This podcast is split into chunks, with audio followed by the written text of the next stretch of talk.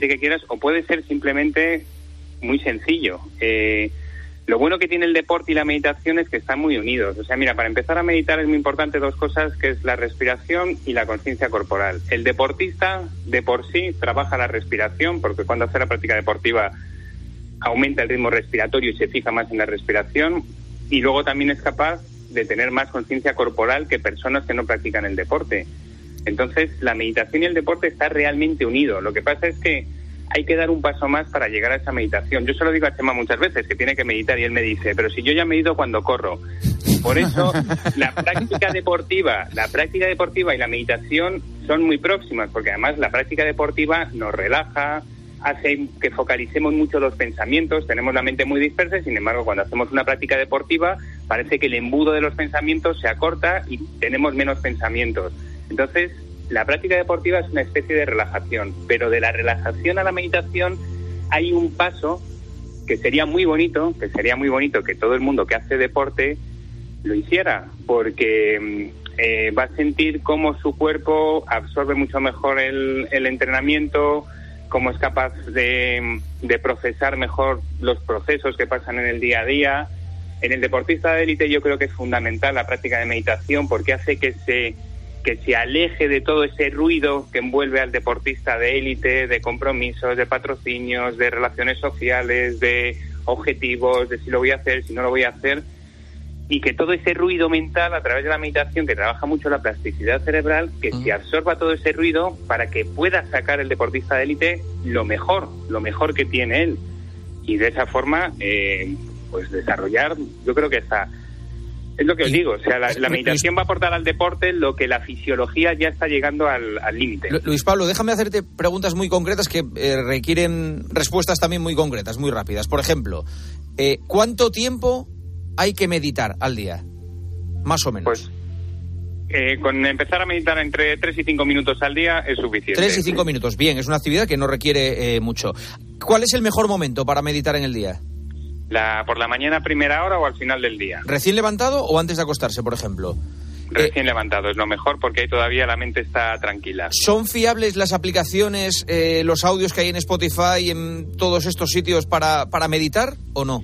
Esos son relajaciones, no son meditación. La meditación es en silencio, pero todo eso ayuda a llegar a la meditación.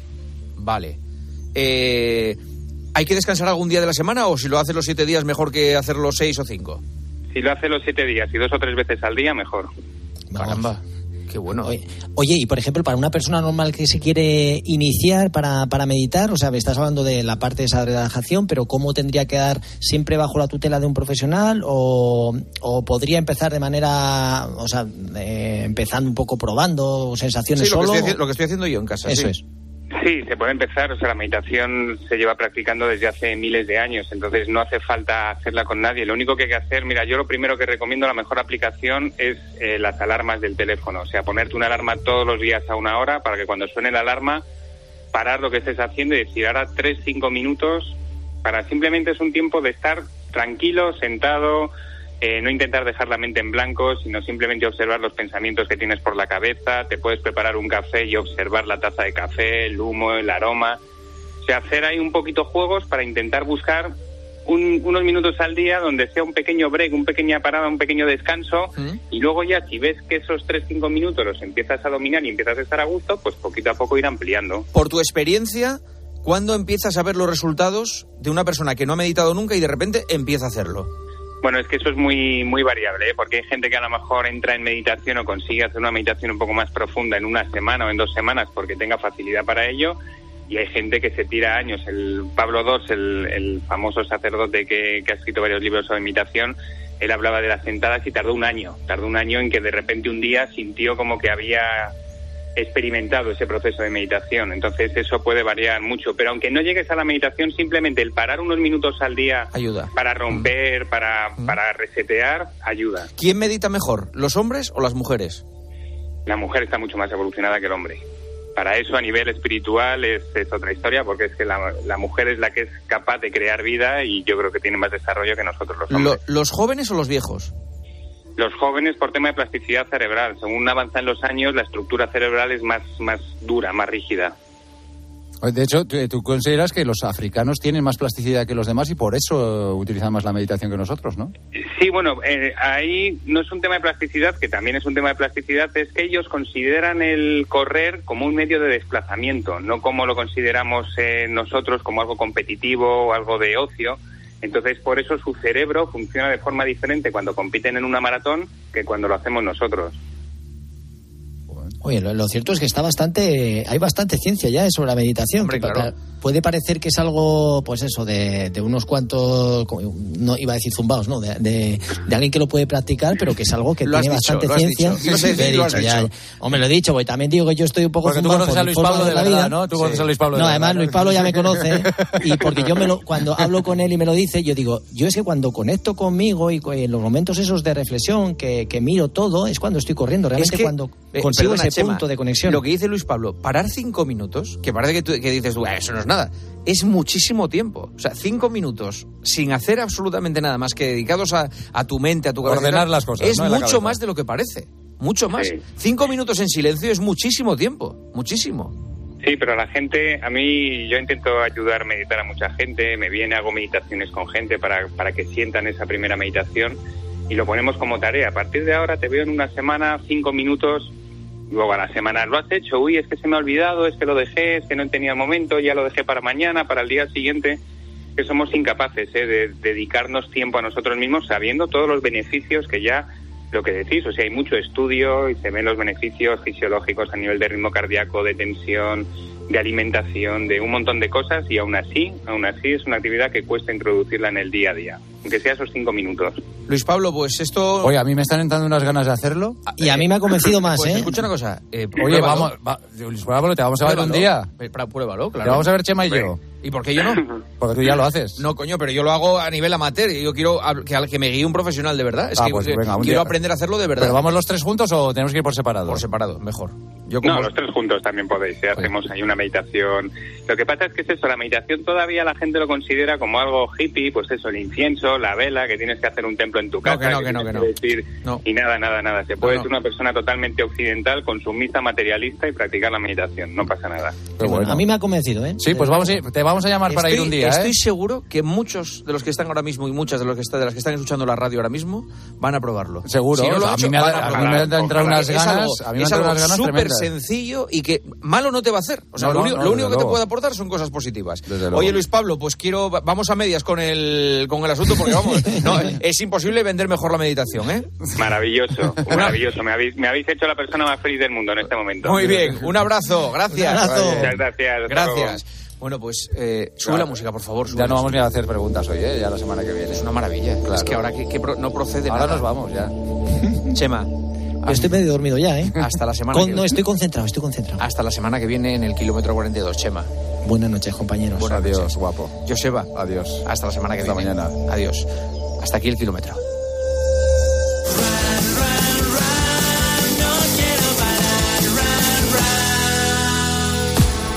¿Quieres que el partido te vaya como anillo al dedo? Descubre el My Match en exclusiva en Winamax. Crea tu apuesta escogiendo selecciones de un mismo partido y obtén tu cuota personalizada. Imagina tu escenario ideal gracias a My Match y pon una cuota a tu intuición. Winamax, las mejores cuotas. Juega con responsabilidad solo para mayores de 18 años. Señoras, señores, hasta aquí con este relax el partidazo. Mañana volvemos a partir de las once y media. Ojalá sea otra gran noche de radio. Se quedan con el pulpo poniendo las calles. Adiós, buenas noches. Juanma Castaño. El partidazo de Cope. Estar informado.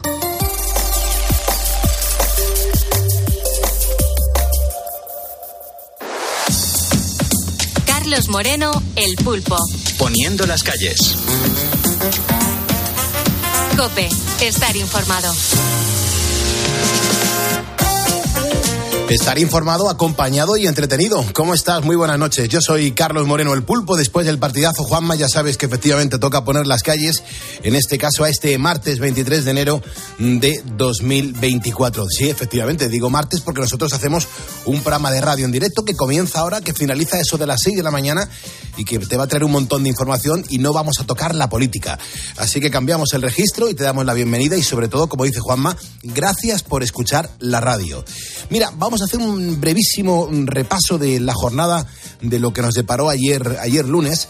Eh, yo te recuerdo que el Tribunal Supremo pues, ha confirmado que la devolución de menores no acompañados de Ceuta a Marruecos, que sucedió en agosto de 2021 ya con Sánchez en la presidencia, fue ilegal, porque tal y como han concluido los magistrados, pues se llevó a cabo por las autoridades españolas con absoluta inobservancia. Más cosas que sucedieron ayer lunes. Bueno, pues que con la frase Hola, soy el asesino de Morata, pues se ha entregado en el cuartel general de la Guardia Civil de Arganda del Rey, pues el autor de los asesinatos de los tres hermanos de Morata de Tajuña. Lo hizo por venganza, por una deuda de más de 50.000 euros. E Israel ha presentado a Hamas una propuesta de tregua de dos meses en los combates como parte de un acuerdo para liberar a todos los rehenes en Gaza.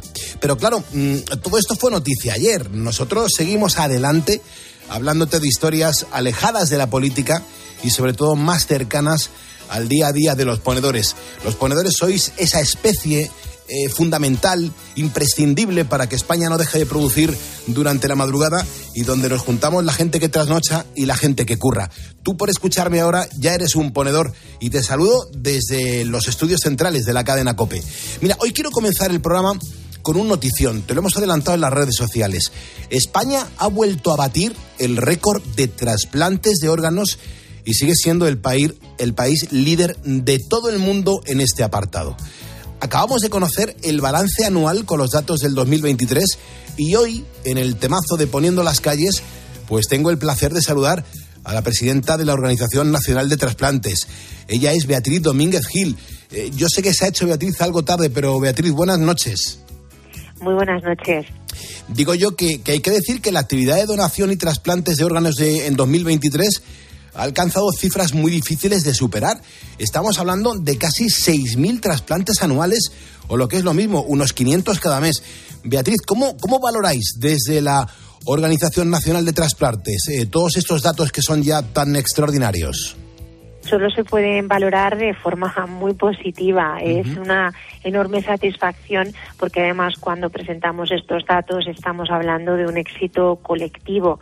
Lo presenta la ONT, pero la ONT representa en esa presentación del balance a un sinfín de profesionales que en los hospitales de nuestro país, en las diferentes comunidades autónomas, profesionales sanitarios y no sanitarios participan de todos estos operativos y también representamos a la propia sociedad, porque el trasplante es la única terapia que no depende exclusivamente de la capacidad técnica de hacerlo, sino que además depende de la donación eh, altruista, solidaria de ese órgano y normalmente en el peor momento en el que, podemos imaginar que es el del fallecimiento de un ser querido. Claro, eh, porque además, eh, Beatriz, según los datos que me estaba estudiando, nos encontramos que el crecimiento en 2023 eh, ha sido como bastante generalizado en todos los tipos de trasplantes porque absolutamente todos han mejorado sus cifras, pero sí que me gustaría saber, Beatriz, cuáles suelen ser los órganos más demandados o los que más necesitan los pacientes. El órgano más demandado es el riñón. Tenemos una lista de espera ahora mismo eh, de, cerca de, de, de cerca de 4.000 personas esperando, esperando un riñón. Em, eh, básicamente esto se debe a la importante carga de la enfermedad renal crónica. Es, de, hecho, se considera que la enfermedad renal crónica podría convertirse en la cuarta causa de la quinta causa de fallecimiento en el mundo en el año 2040. La carga de enfermedad renal crónica aumenta como consecuencia de la hipertensión arterial, la diabetes mellitus y como eh, fenómeno inherente al envejecimiento de la población. Por lo tanto, existe mucha presión en lista de espera para trasplante renal. Eh, por otro lado, eh, cuando una persona fallece eh, de sus riñones, dado que tenemos dos riñones, se pueden trasplantar dos pacientes. Por lo tanto, en este sentido podemos responder mejor también a mayor número de donantes, a un volumen mucho más importante de pacientes renales. por otro lado, en el caso del trasplante renal también existe la posibilidad del trasplante renal de donante vivo, que normalmente se produce en el entorno familiar, entre parejas, de padres y madres a hijos y también entre hermanos. Eh, por lo tanto, el trasplante renal con mucho es el más demandado. El año pasado, eh, por primera vez, superamos eh, los 3.600 trasplantes renales efectuados. De ellos, el 12% fueron de donante vivo y esto supuso un crecimiento del 8% con respecto al año previo y, sin duda, el año en toda nuestra historia que más trasplantes renales hemos realizado. Wow, está, pues está muy bien.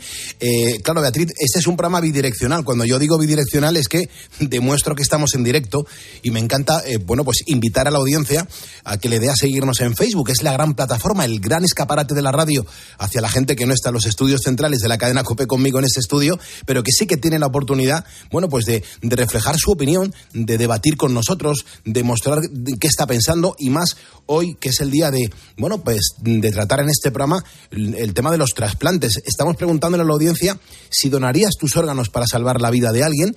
Y también hay otra pregunta que lanzamos que es si conoces a alguien que haya sido trasplantado. Eh, están entrando muchísimos mensajes y además aquí ponedor que le dé a seguirnos, sale su nombre en esa pantalla, vea, y yo les voy mencionando. Javi Moreno lo acaba de hacer. A Javi Moreno le doy las gracias por estar escuchando la radio ahora mismo en la cadena COPE. Estoy exponiendo las calles. Y también a Marc Vila Bresco, este ponedor que está en Lérida, nos acaba de seguir y le damos las gracias y la bienvenida. Y me viene muy bien, vea, eh, porque al hilo de todos los mensajes que estamos recibiendo, muchos ponedores me están preguntando, bueno, pues que cuáles son las condiciones para poder ser donante de órganos.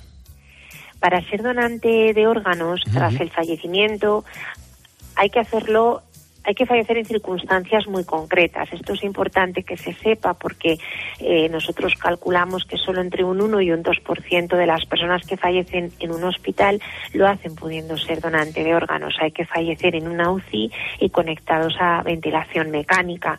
Eh, por lo demás, hay pocas contraindicaciones médicas absolutas para la donación, muy poquitas. en general, quizá un cáncer muy avanzado, eso sí que es una contraindicación absoluta para la donación, una infección diseminada eh, también, pero por lo demás hay pocas contraindicaciones absolutas a la donación de órganos, pero hay que fallecer en circunstancias muy concretas. Me gustaría también recordar que no hay edad en términos generales. El año pasado el, donante de órganos más longevo tenía 92 años. Eh, por lo tanto, cuando nosotros evaluamos a un potencial donante de órganos, atendemos más a su edad biológica que a su edad cronológica.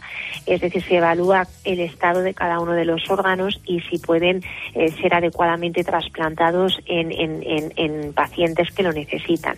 Eh, pero hay que fallecer en circunstancias muy concretas y evidentemente eh, tenemos que contar con el sí, con el deseo de esa, de esa persona eh, que muchas veces eh, lo expresa la propia familia. Siempre hacemos una entrevista familiar y, la familia verbaliza y expresa lo que, lo que habría deseado o lo que deseaba su ser querido.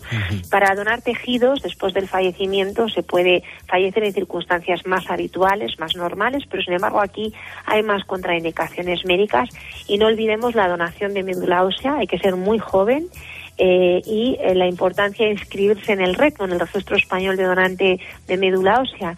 Sobre todo eh, buscamos personas jóvenes, mm, sanas y nos hace mucha falta varones. el Registro Español de Donantes de Médula Ósea cuenta con un, con un 60% de mujeres, un 40% de varones que son muy necesarios. Así que desde aquí también me gustaría promover la, la donación, la donación de médula ósea. Muy interesante, por supuesto que sí, me parece perfecto. Y además que está bastante claro, Beatriz, que, que vamos por muy buen camino y que los españoles, pues bueno, pues mm, somos muy solidarios y también somos conscientes de que podemos salvar vidas. Y también incluso acordarnos siempre de los sanitarios, que yo creo que realizan una labor magnífica y que además nos escuchan mucho en este programa de radio. Pero mm, yo siempre pienso que se puede hacer más. ¿Qué más se puede hacer, Beatriz? ¿Queda algún aspecto en el que, bueno, pues podamos seguir mejorando o ya solo tenemos que, centrarnos en mantener los datos espectaculares que tenemos los españoles?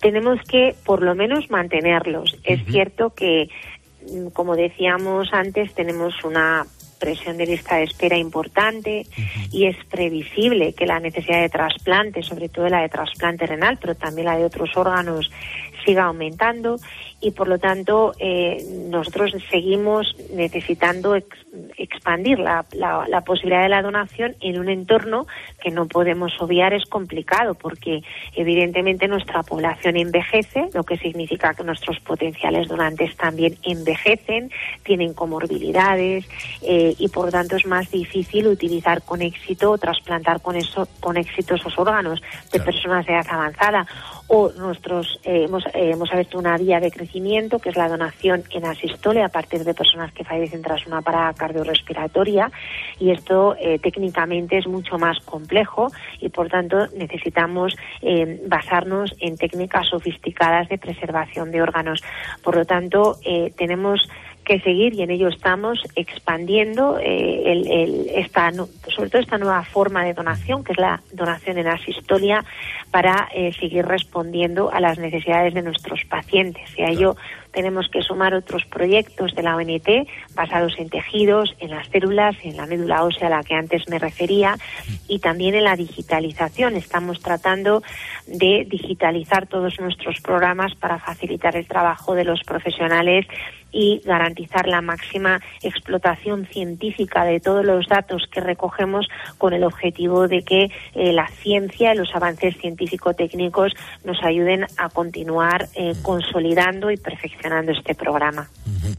Genial, pues Beatriz Domínguez Gil, presidenta de la Organización Nacional de Trasplantes, gracias por vuestra labor en nombre de todos los ponedores de calles y también gracias por, por poner las calles precisamente de este martes a las 2 menos 9 minutos en la cadena COPE. Muchísimas gracias, Beatriz. Muchísimas gracias a vosotros y gracias además por prestarnos este espacio y también ser una forma vosotros mismos de llegar al público y de eh, fomentar la importancia de contribuir a esta cadena de solidaridad que es la donación y el trasplante. Muchísimas gracias. Así es, Beatriz. Pues muchísimas gracias. También le quiero dar las gracias a los ponedores que se acaban de sumar a este programa. Andrés Benítez Braza, gracias Andrés. Javier Esquembre, gracias Javier por poner las calles con nosotros tras el partidazo. Consuelo Calvo también se une a este programa desde Facebook. Muchísimas gracias, Consuelo. Y Jomabesa JB eh, eh, JMB se acaba de sumar a este programa de radio. Somos ya 109.367 ponedores en esta cuenta. Si te sumas, ya sabes que tu nombre aparece por aquí y te doy las gracias. Pero claro, eh, llega el momento de fijarme un momento en los datos por comunidades autónomas, porque claro, hay una mm, que destaca sobre las demás y es la comunidad valenciana. un ciudadano, por ejemplo, de esta región, tienes que saber que tiene el doble de posibilidades de poder beneficiarse de un trasplante de órgano de cualquier otro ciudadano europeo. Y precisamente al otro lado del teléfono tenemos a una mujer que ha sido trasplantada del corazón en el Hospital de la Fe de Valencia, desde donde nos escuchan un montón de, sanitarios, de médicos y de, y de enfermeras. ¿Cómo estás, Begoña? Muy buenas noches. Buenas noches, Pulpo eh, estoy muy contento de que estés aquí con nosotros poniendo las calles a la 1.52, hora menos en Canarias. Lo primero de todo, Begoña, ¿cómo te encuentras? ¿Cómo estás? Pues la verdad es que fenomenal. Tengo una mm. vida muy normal y nada, y fue todo un volver a nacer desde el día que me trasplantaron. Hombre, es que hay que decir que ya hace varios años desde que te trasplantaron el corazón, pero tu historia es muy interesante porque los medios, los médicos descubrieron que tenías pues problemas cardíacos cuando tú pensabas que se trataba mm, de un simple episodio de migraña. Eso fue lo que le decías al médico en primera instancia. ¿Cómo fue ese momento? Así fue. Yo ya llevaba muchísimo tiempo, y además bastantes años, con unas crisis así un poquito extrañas, con un cuadro inespecífico, y en uno de ellos se agravó bastante y yo hablo con mi neurólogo, que justo estaba de guardia, y me dice que vaya para que me vea. Y nada, pidió un electro por casualidad para eh, recetarme Sumial, ¿vale? Y eh, nada, ahí apareció el electro terrorífico. Y ahí empezó toda mi historia. Ahí, ahí es cuando empieza el momento eh, que, acechaba todos los días, ¿no? Y que tenías el, riesgo de sufrir un paro cardíaco. Pero según mis fuentes, siempre has sido una persona muy positiva y eso es muy importante. Eh, Begoña, ¿cómo, ¿cómo fue esa etapa justo antes del trasplante? Sobre todo, quiero saber cómo afrontaste el momento en el que te dijeron que necesitabas reemplazar tu corazón. Tuve que aprender a aceptarlo y a ser una persona muy fuerte, muy fuerte.